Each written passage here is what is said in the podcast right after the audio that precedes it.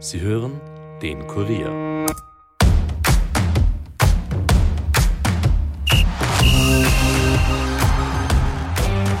Nach zwei Niederlagen in Folge ist Sturm Graz von der Tabellenspitze gestürzt. Dazu sorgten Fans beim Cup-Duell mit dem GRK für Ärger. Auch das Stadionthema schwelt weiter im Hintergrund. Es gibt also genug aufzuarbeiten. Wie sind die letzten Leistungen der Grazer einzuordnen? Wie groß ist das Konfliktpotenzial zwischen Sturm und GRK-Fans tatsächlich? Und wann wird sich die leidige Stadionproblematik endlich lösen? Das und mehr versucht Sturmfan und Black FM-Podcaster Jürgen Bucher zu beantworten. Viel Vergnügen.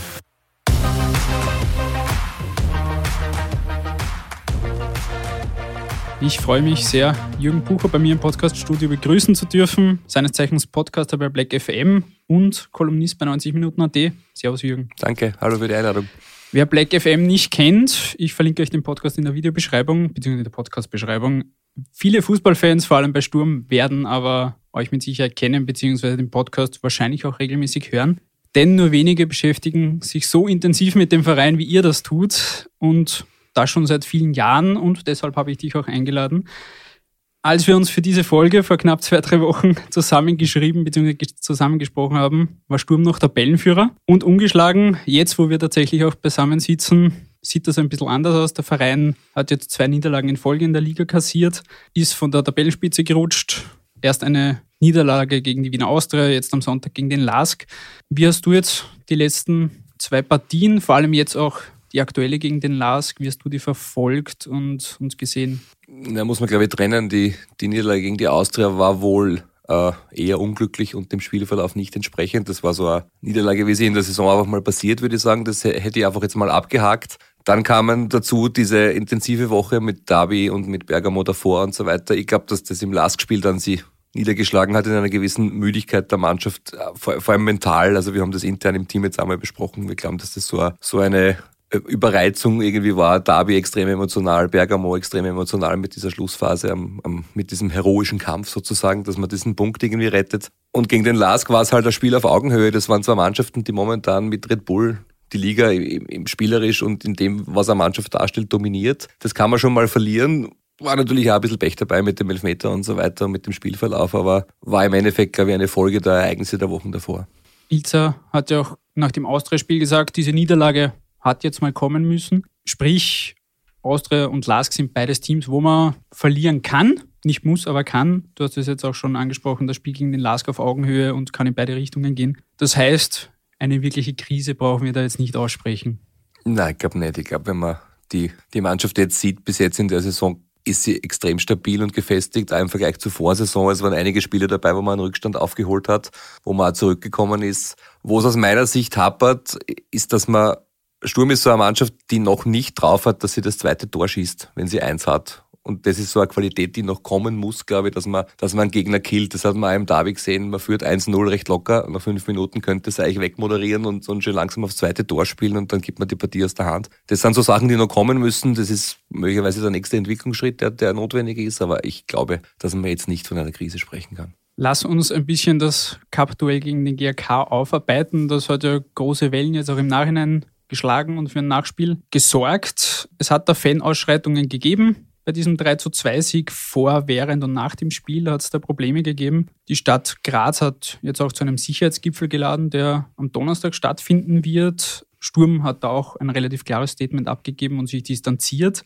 Du warst ja auch im Stadion. Wie hast du das von der Tribüne miterlebt? Wie hast du die, die Stimmung unter den Fans mitbekommen und, und wie auch die Stimmung zwischen den beiden Lagern, zwischen GRK und Sturmfans? Das ist ja im Prinzip eine, eine gewachsene Geschichte. Die, die Rivalität zwischen Sturm und GRK ist halt mit einer gewissen emotionalen Aufgeladenheit ausgestattet seit, seit vielen, vielen Jahren in Wirklichkeit, trotzdem man eigentlich jahrelang nicht gegeneinander gespielt hat. Und jetzt die, die wenigen Male, wo es dazu kommt, entlädt sich das halt. Das ist leider so. Deswegen haben wir im Vorfeld da immer von diesen eher unnötigen Spielen in dieser Cup-Auslosung gesprochen, weil es in Wirklichkeit immer absehbar war, dass das, dass das ein Potenzial hat, dass das passiert, was jetzt passiert ist. Die Stimmung war, äh, man muss da aufpassen, dass man die, die momentan mediale sehr Aufgeregtheit ein bisschen relativiert. Das wird also natürlich jetzt alles in die Waagschale geworfen mit gewaltbereiter Fanszene und so weiter und so fort. Man darf zuerst einmal nicht verallgemeinern. Das war nicht die Sturm Graz Fanszene an sich. Das waren ein paar, ein paar Einzelaktionen, die sicher nicht Kurvenpolicy sozusagen waren. Das war sicher nicht äh, irgendwas, was organisiert oder geplant war. Trotzdem war dieser Fanmarsch und davor dieser gemeinsame Auftritt in der Grum, es war nicht optimal moderiert von der Fanszene, vom Vorsänger und so weiter. Das ist natürlich sicher ein Kritikpunkt, den man nehmen muss. Trotzdem ist auf dem Weg zum Stadion und vor dem Stadion von Sturmseite sicher nichts passiert. Das hat im Stadion begonnen. Was ein Problem war vor dem Stadion, war, dass der Einlass vom GRK als Organisator schlecht organisiert war. Es kamen viel zu viele Leute ohne Karte in den Block von Sturm. Aber lief alles friedlich und war kein Problem. Also das muss man schon mhm. festhalten, auch wenn da der GRK teilweise versucht, ein anderes Bild zu zeichnen, das ist nicht der Fall. Was schon war, was dann drin passiert ist mit diesem Überfall auf diesen Fanshop und, und die ganzen Geschichten im Stadion vor dem Match, ist natürlich zu verurteilen und, und, und nicht im Interesse von Sturm, auch sicher nicht im Interesse des Großteils der Grazer Fanszene, ist aber passiert. Muss man jetzt damit umgehen und ich glaube, die Reaktion mit dem nächsten Derby ohne Auswärtsblock und so weiter ist jetzt momentan eh unumgänglich. Das muss man halt jetzt in Kauf nehmen. Und das wollte ich gerade ansprechen. Das ist nehmen kurz vor unserer Aufnahme jetzt bekannt geworden von Sturm, dass sie da Maßnahmen setzen. Sie haben sich einerseits jetzt nochmal distanziert und eben die Maßnahmen, einerseits wird vom Hausrecht Gebrauch gemacht und die, die betroffenen Personen bekommen ein Hausverbot und die Mitgliedschaft entzogen. Und das Zweite, was du jetzt schon angesprochen hast, es wird dann beim nächsten Derby, das der GRK organisiert, wird es keinen organisierten Fansupport geben. Ist das auch die richtige Reaktion darauf oder wie siehst du das? Ja, man muss, man muss eine Reaktion zeigen, nachdem was jetzt passiert ist. Man kann nicht so tun, als wäre nichts. Es ist natürlich ein Punkt, dass der GRK durch seine lange Absenzen offenbar noch nicht in der Lage ist, solche Spiele ordnungsgemäß zu organisieren. Das muss man, muss man ganz offen sagen. Und man muss auch sagen, dass Sturm die Konsequenzen halt jetzt tragen muss für, für diese Geschichten, die da passiert sind. Trifft halt jetzt leider alle, ist aber in so Fällen einfach so. Und ich glaube, dass man, dass man ohne Zeichen auch diese öffentliche Stimmung nicht einfangen kann. Wenn man da jetzt nichts machen würde, dann wird dieses Thema bleiben und nicht weggehen. Und ich glaube, dass man tunlichst schauen muss, dass man das wieder ein bisschen in die ruhigeren Fahrwasser moderiert sozusagen, was nach dem Spiel eh überhaupt nicht gelungen ist von Sturmseite, zumindest wenn man zu zaghaft und viel zu spät kommuniziert hat. Jetzt wird es am Donnerstag diesen Sicherheitsgipfel geben, auch mit der Stadt. Glaubst du, dass da noch irgendwelche Konsequenzen kommen oder wird es jetzt vorerst einmal dabei geblieben sein? Da muss ich aufpassen, dass ich ein bisschen emotional werde, weil die Stadt mit diesem alten Kübel, den sie da stehen hat, den sie nicht modernisiert, jetzt zum Sicherheitsgipfel lädt, ist natürlich ein bisschen ein Treppenwitz der Geschichte, weil in Wirklichkeit selbst die Polizei sagt, dass dieses äh, sehr alte und in die Jahre gekommene Stadion nicht mehr den Ansprüchen äh, genügt, dass man ein ordentliches Sicherheitskonzept überhaupt umsetzen kann. Ist lustig, dass dann ein völlig unbedarfter Stadtrat, der sich bei Fußball nicht auskennt, zum Sicherheitsgipfel lädt, der lieber darum äh, sich kümmern sollte, dass diese zwei Stadionlösungen endlich gibt. Aber ja, muss man jetzt halt möglicherweise von der Politik auch ein Zeichen setzen, nehmen wir zur Kenntnis. Ich glaube nicht, dass da wesentliche Dinge herauskommen werden. Man wird heute überlegen, neue Drehkreuze wird man brauchen beim Eingang vom Fansektor im Norden. Das ist aber eh äh, gemeinhin bekannt, macht man beim Auswärtssektor jetzt ja auch. Und ein paar solche Dinge werden wahrscheinlich äh, dort beschlossen werden, die wird man dann umsetzen und dann wird man auch von der Politik, glaube ich, hoffen, dass das Thema bald wieder weggeht, weil man sonst draufkommen würde, dass das schon auch eine Mitverantwortung ist. Auf das Stadion-Thema kommen wir dann gleich noch zu sprechen. Jetzt führt der GRK derzeit die zweite Liga souverän an. Ein Aufstieg ist nicht unwahrscheinlich. Sprich, es könnte bereits nächste Saison dann wieder die nächsten Derbys geben, zwei oder sogar vier.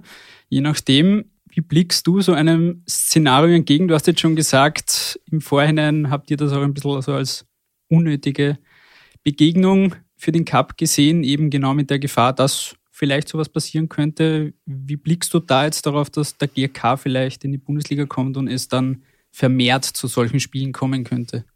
Ja, aus unserer Sicht ist es halt so, dass es uns momentan eher am Keks geht, wenn das Spiel ansteht, weil es weil es halt immer so, so ein Nebengeräusch hat. Aber dass es dazu kommt, war ja eh bald mal klar. Es war letztes Jahr schon knapp, dass sie dann irgendwann jetzt einmal all in gehen und versuchen werden, mit aller Kraft aufzusteigen, war auch klar, weil sie es auch finanziell dringend brauchen. Also ich glaube, der GRK muss bald aufsteigen, sonst gibt es da wieder ein gröberes Problem, was man so hört. Und ja, die Spiele, es, es liegt an den beiden Vereinen, glaube ich, auch, dass man sie, dass man sie da eh wie auch in der Stadionfrage zusammenfindet und auch für diese Spiele ein gemeinsames Konzept erarbeitet, dass man, dass man das so gut wie mhm. möglich über die Bühne kriegt, weil das Potenzial wird es noch länger geben, dass das passiert, weil jetzt gibt es Animositäten von diesem Spiel, die überbleiben werden, die werden, die merkt man sich in der Regel in diesen Fanszenen, da wird es dann möglicherweise wieder ein, ein Aufwärmen geben beim nächsten Spiel. Ich glaube, dass die Vereine tunlichst gefordert sind, das so gut als möglich vorzubereiten, sobald man weiß, dass mhm. es dazu kommt. Kommen wir ein bisschen zum Sportlichen noch. Du hast es vorher eh schon kurz ein bisschen anklingen lassen, aber wenn wir jetzt auf die komplette bisherige Saison blicken und auf das, was Sturm geleistet hat, gerade im Vergleich mit dem Vorjahr, wo Sturm eine tolle Saison gezeigt hat mit dem Cupsieg, in dem man Salzburg fast bis zum Ende gefordert hat. Wie würdest du jetzt diese Saison einordnen? Ist das besser, schlechter? Ist Salzburg vielleicht auch schlechter als letzte Saison? Wie würdest du die Position jetzt und die Leistung bis jetzt einordnen? Ich glaube, dass Salzburg zumindest jetzt eine Phase hatte, wo sie schwächer waren und instabiler als letzte Saison. Das ist sicher, sicher ein Punkt. Bei Sturm ist es so, dass der Kader nochmal breiter wurde, trotz ein bisschen am Verletzungspech mit dem Neuzugang Sidi Chata und so weiter, wo man, wo man ein bisschen unglücklich ist, dass der jetzt das zweite Mal verletzt ist und eigentlich vom Konzept her deswegen immer ein bisschen äh, improvisieren muss, weil dieser schnelle Stürmer eben immer fehlt.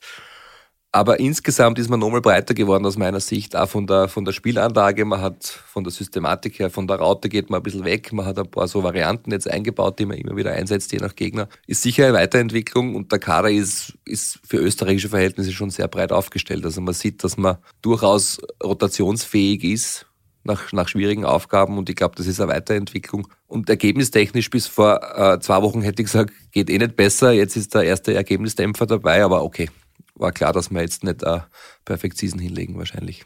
In der Europa League kommt es jetzt am Donnerstag zum Spiel in Italien gegen Atalanta Bergamo. Da gab es dieses heroische Spiel mit dem 1 zu 1 zuletzt. Aktuell hat man vier Punkte, hat noch alle Chancen auf den Aufstieg. Wie würdest du sagen, hat man sich international geschlagen bis jetzt? Auch Weiterentwicklung die letzten drei Jahre in der Europa League, finde ich. Die erste Saison war zum Lernen. Letzte Saison war es eh schon arschknapp. Entschuldigung, aber war so. Acht Punkte muss man mal, muss man mal ausscheiden. Und jetzt ja diese Saison, das große Ziel auch von Vereinsseite ist halt, dass man mal im Winter bleibt und dass man im Frühling weiterspielen kann. Das hat man in eigener Hand. Wenn man das Heimspiel gegen, gegen Rakow gewinnt, dann, dann wird man die, die Gruppe als Dritter abschließen, aller Wahrscheinlichkeit nach und kann in der Conference League weiterspielen. Bergamo auswärts ist sicher schwierig spielen zu Hause eher anders als, mhm. als auswärts und da könnte man schon auch unter die Räder kommen, wenn es schlecht verläuft. Muss man schauen. Spielverlaufstechnisch, vielleicht geht ja was, dass Lissabon auswärts dann vielleicht auch noch interessant ist, aber jedenfalls das Ziel muss sein, dass man mal im, im Frühling weiterspielt und das ist absolut in Griff heute. Ja, dann kommen wir zum zweiten großen Thema neben dem Derby und zwar das Stadionthema, das den Verein jetzt schon lange beschäftigt und noch lange beschäftigen wird, so wie es aussieht und bei dem auch der GRK keine unwesentliche Rolle spielt. Beide spielen derzeit im Liebenauer Stadion bzw. der Merkur Arena und beide hätten gerne ein eigenes Stadion. Du hast das vorher schon gesagt, diese Zwei-Stadien-Lösung. Kannst du uns einen kurzen Überblick geben, warum diese Debatte und Frage so wichtig ist und welche Interessensgruppen da vor allem alle involviert sind? Das ist ja doch etwas komplex. Es beginnt in Wirklichkeit damals beim beim Einzug beider Clubs in das jetzige Stadion. Das war ja von, von Fanseite nie, nie besonders beliebt, wenn man die alten Heimstätten, die historischen, aufgeben musste, war aber wahrscheinlich damals unumgänglich, dass man das tut, weil das halt Ruinen waren. Hat sich dann im Laufe der Zeit, glaube ich, ganz, ganz okay etabliert, dass man jetzt halt dort spielt, aber es ist halt nach dem Wegfall des GRK und Sturm ist dort geblieben, halt der Wunsch von Sturm entstanden, dass das die Heimstätte allein wird, da man sich dort dann doch heimatlich gefühlt hat, immer wieder dann und jetzt immer mehr und mittlerweile das halt auch geografisch in der Stadt dort dazugehört, wo Sturm herkommt. Der GRK dort eigentlich immer im Süden nicht, nicht so gerne zu Hause ist und deswegen irgendwo anders gerne spielen wollen würde. Und Sturm halt dann immer mehr Druck gemacht hat, dass man da eine Lösung finden muss, dass man dieses Stadion alleine betreiben darf. Aus Sturmsicht ist es halt so, dass man das Stadion betreiben will, aus hauptsächlich wirtschaftlichen Gründen, auch weil man dann Hospitality und so weiter ausbauen kann, die Gastronomie selbst bespielen kann, so wie es halt die anderen großen mhm. Clubs in Österreich auch können. Man hat da tatsächlich einen erklecklichen finanziellen Nachteil dadurch, dass man das nicht kann. Und das geht halt aber nur, wenn man das Stadion alleine betreibt. In, in Kooperation mit dem GRK ist das wieder schwierig und die Eigentümerschaft der Stadt Graz, die da nicht sehr affin ist, den Fußball zu unterstützen, ist halt auch keine Hilfe. Und ja, jetzt, jetzt steht man halt da, dass die Vereine zumindest sich einmal einig sind, dass man gemeinsam an einem Strang zieht, die Zwei-Stadion-Lösung umzusetzen. Gibt es jetzt auch einen politischen Sonderausschuss, der regelmäßig tagt, wo man dieses Thema bespricht. Der nächste ist Ende November. Und die Vereine versuchen halt jetzt durch gemeinsam ausgearbeitete Vorschläge das voranzutreiben. Sturm möchte Liebenau gern kaufen, also das Baurecht in Liebenau kaufen, um das Stadion betreiben zu dürfen. Das wäre dann das gleiche System, wie die Wiener Vereine mhm. haben. Grund und Boden gehört der Stadt, das Gebäude gehört dem Club. Und ja, noch ist nicht viel passiert, weil man für den GRK keinen Standort findet, wo man das GRK-Stadion hinbauen kann. Soll es angeblich jetzt neue Entwicklungen geben für den nächsten Sonderausschuss Ende November? Die Vereine werden da gemeinsam was präsentieren, etwas, was sich der GRK ausgedacht hat wo die Politik dann wieder gefordert wäre, diesen Vorschlag zu prüfen und sich auch zu überlegen, ob das dann ein gangbarer Schritt wäre. Bis jetzt war es nie der Fall. Schauen wir mal, ob es jetzt funktioniert. Du hast jetzt vor knapp drei Wochen für Black FM mit Sturmpräsident Christian Jauch gesprochen und da wurde das natürlich auch groß thematisiert. Die Episode verlinke ich in der Beschreibung. Was hast du bei dem Gespräch auch für einen Eindruck gewonnen? Wie groß ist da die Hoffnung, dass da kurz- oder mittelfristig tatsächlich auch was weitergeht oder wird sich dieses Thema noch deutlich länger ziehen, als sich das mancher Fan wünschen würde? Der Christian Jauch ist momentan eher so, so aufgestellt, dass er mittlerweile grundskeptisch gegenüber der Politik in Graz ist und er ja glaubt oder, oder befürchtet, dass das über die nächste Legislaturperiode hinaus verschleppt wird, weil in Graz dann Wahlen sind. 2026, wenn man nicht nächstes Jahr irgendwie zu einer Lösung kommt, wird sich das in der diesjährigen Legislaturperiode wahrscheinlich nicht ausgehen. Und er hat ein bisschen die Sorge, dass das absichtlich verzögert wird, damit man sich jetzt nicht mehr auseinandersetzen muss und das der nächsten Stadtregierung quasi umhängt. Dann gibt's aber dann schon wieder Lichtblicke, weil es geht der Sturm nicht nur um das Stadion, es geht auch um ein Trainingszentrum und für die Frauen und so weiter und für den Nachwuchs alle möglichen Dinge zu bauen und zu finanzieren. Da war man auch bis jetzt eher auf tauben Ohren unterwegs bei der Stadt Graz es gibt immer wieder Lichtblicke, wo er dann doch wieder Hoffnung schöpft, aber er hat ein bisschen so eine Grundskepsis mittlerweile aufgezogen mhm. zu dem Thema, was auch nachvollziehbar ist, weil er schon, schon sehr lang sehr harte Bretter bohren muss diesbezüglich. Das heißt, da ist auf jeden Fall Geduld noch weiterhin gefragt. Ja, übermorgen passiert nichts. Ne? Ihr habt auch darüber gesprochen, was es bedeuten würde, wenn jetzt Sportdirektor Andreas Schicker oder auch Trainer Christian Ilzer den Verein verlassen würden. Wie sehr siehst du den Erfolg der letzten Jahre auf dieses Duo auch zugespitzt und wie sicher und stabil ist dieses Konstrukt schon. Das sollten diese beiden, was ja durchaus vielleicht einmal absehbar ist, vor allem Andreas Schick auch, wenn die mal den Verein verlassen, dass dieses Konstrukt weiter funktioniert und bestehen bleibt. Ja, extrem wichtige Rolle von beiden, vor allem von Andreas Schicker, weil der der Initiator oder der Urheber dieses neuen Wegs unter Anführungszeichen, wie man ihn immer nennt, in Graz ist. Es war mutig von Christian Jauch, ihn, ihn zu benennen. Nach dem Abgang von Günter Kreisel war waren einige skeptisch, auch ich selbst musste ich, musste ich Abbitte leisten nachher, aber er hat es unglaublich gut gemacht. Er hat ein unglaubliches Händchen für Transfers, er hat ein unglaubliches äh, Fable für Scouting und ist da extrem gut aufgestellt mit seinem Schattenkader, den er selber immer nennt. Also es ist Sturm noch immer gelungen, jeden Abgang äh, zu kompensieren und seine Transferbilanz ist natürlich enorm. Also das ist schon, schon aller Ehren wert. Hat den richtigen Trainer gefunden. Deswegen würde ich einen Unterschied machen, ob Schicker geht oder Ilzer geht, weil wenn Ilzer geht, Wäre es schade, weil er das natürlich auch gut macht, aber ich glaube, dass Andreas Schicker den Trainer sehr gut nachbesetzen könnte. Wenn es umgekehrt ist und Andreas Schicker geht, sehe ich noch niemanden, zumindest im Club, der sofort übernehmen könnte, wie es damals der Fall war. Also das ist, wäre sicher ein herber Verlust. Mhm. Kommen wir mal zum sportlichen Potenzial, das Sturm diese Saison und vielleicht auch in Zukunft noch hat. Äh, Christian Jauch hat in eurem Gespräch auch gesagt, dass die, die Europa League ist für Sturm quasi die Champions League in Zukunft. So der Zenit, der erreicht werden kann, vor allem dahin, wo sich die Champions League aktuell hinentwickelt, ähm, mit Super League-Plänen etc. Wie siehst du das? Welches Potenzial hat Sturm sowohl in der Liga, in der Meisterschaft, vielleicht auch diese Saison und wo kann man international höchstens oder wo kann man hin? Naja, Cupsieger können wir wieder werden, oder? Ich weiß, ist schwierig. Durch die, durch die Punkteteilung im Frühling ist es halt so, dass ob man jetzt diese, diese Hinrunde und Rückrunde mit äh, erster, zweiter, dritter beendet, ist ein, bisschen obsolet, weil ja. man dann eh trotzdem punktemäßig mit Lask und Red Bull wahrscheinlich knapp zusammen sein wird, so dass alles möglich ist. Also es hängt davon ab, wie die Mannschaften in den Frühjahr starten, glaube ich. Wenn, wenn wer da am besten rauskommt, hat das Potenzial, Meister zu werden. Bis jetzt war es meistens Red Bull oder fast immer Red Bull, obwohl wir letztes Jahr eh knapp dran waren. Davor war es mal der Lask. Schauen wir mal, also das ist schon möglich. Das hängt, hängt dann sehr viel von der unmittelbaren Verfassung ab. Cup spielt uns die Auslosung in die Hände. Red Bull oder Lask sind draußen. Gibt es natürlich die Chance auf Klagenfurt again. Das ist schon, das ist schon drinnen, glaube ich. Und ich glaube, dass man realistischerweise vom Titel kann man nicht reden, solange Red Bull so aufgestellt ist wie jetzt. Das ist immer, da ist man immer zweiter Favorit. Cup-Sieg ist jedenfalls möglich. Also mhm. ich glaube, dass man die Saison vom letzten Jahr zumindest einstellen wird können, wenn alles gut läuft.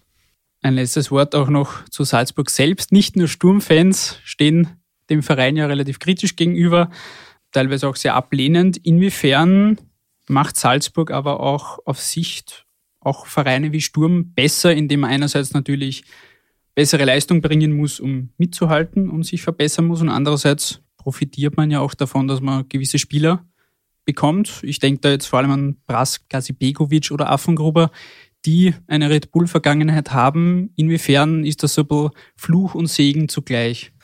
Der wesentliche Punkt ist der zweite, den du gesagt hast, dass also die Ausbildungsmaschine in Salzburg wirft halt auch für die anderen Clubs was ab. In dem Fall einige Spieler in unserer ersten Mannschaft gerade, was natürlich für Sturm besonders wichtig ist, weil wir das Problem haben, dass wir keine äh, gescheite Akademie auf die Beine stellen konnten, aus infrastrukturellen Gründen im Moment. Und dass man da selbst nicht das volle Potenzial ausschöpfen kann. Das heißt, man muss woanders hingehen, wenn man, wenn man junge Spieler, die man entwickeln will, holen will. Das macht Sturm und Schicker irgendwie sehr geschickt. Und das ist halt meistens dann jemand, der aus dem Red Bull-Stahl kommt, weil da halt die meisten sind. Das ist halt mhm. mittlerweile der Fall dass selbst die allerjüngsten schon in den Bundesländern abgezogen werden und die, die Red Bull-Karotte vor die Nase gehalten bekommen, sozusagen. Da muss man nur mit den Nachwuchstrainern reden bei allen Vereinen. Das ist ein, großes Thema. Aber ja, so über Umwegen kommen sie dann zurück und das ist natürlich was, wovon Sturm auch profitiert. Der, der, wesentliche Punkt von Red Bull und dem, und dem Problem unter Anführungszeichen Red Bull ist für mich, dass es einfach aus meiner Sicht für die Liga sportlich nicht optimal ist, wenn du immer weißt, wer Meister wird. Das ist einfach vom Spannungsfaktor und von dem, wie eine Bundesliga aufgestellt sein sollte, nicht das, wie immer das als Fan vorstelle. Ja. Das ist einfach nicht spannend und es ist nicht interessant, wenn du einen Grösus hast, der alles dominiert und das ist aus meiner Sicht einfach ein großes Problem. Dann hoffen wir, dass diese Saison vielleicht Sturm wieder mithalten kann, beziehungsweise vielleicht ja sogar im Optimalfall ein Dreikampf an der Spitze mit dem Lask. Auch das wäre ja mal eine nette Abwechslung. Lieber Jürgen, wir sind am Ende angekommen. Vielen Dank für deine Einschätzungen und zum Schluss, wenn unsere Hörerinnen und Hörer dich und euch weiter verfolgen wollen, wo finden sie dich und Black FM am besten? Ja, Black FM findet man überall auf blackfm.at, Spotify, Apple Podcasts, alle, alle Podcast-Apps, die man sich so gerne aussuchen möchte. Also uns kann man überall hören, wenn man möchte. Momentan so ungefähr alle zwei Wochen neu. Dann große Hörempfehlung dafür und vielen Dank. Danke auch. Ein Dankeschön geht auch an alle Hörerinnen und Hörer. Wenn euch diese Folge und der Podcast gefallen, lasst es uns gerne wissen. Wir freuen uns auf euer Feedback und Kritik und hören uns dann beim nächsten Mal wieder. Bis dahin, ciao.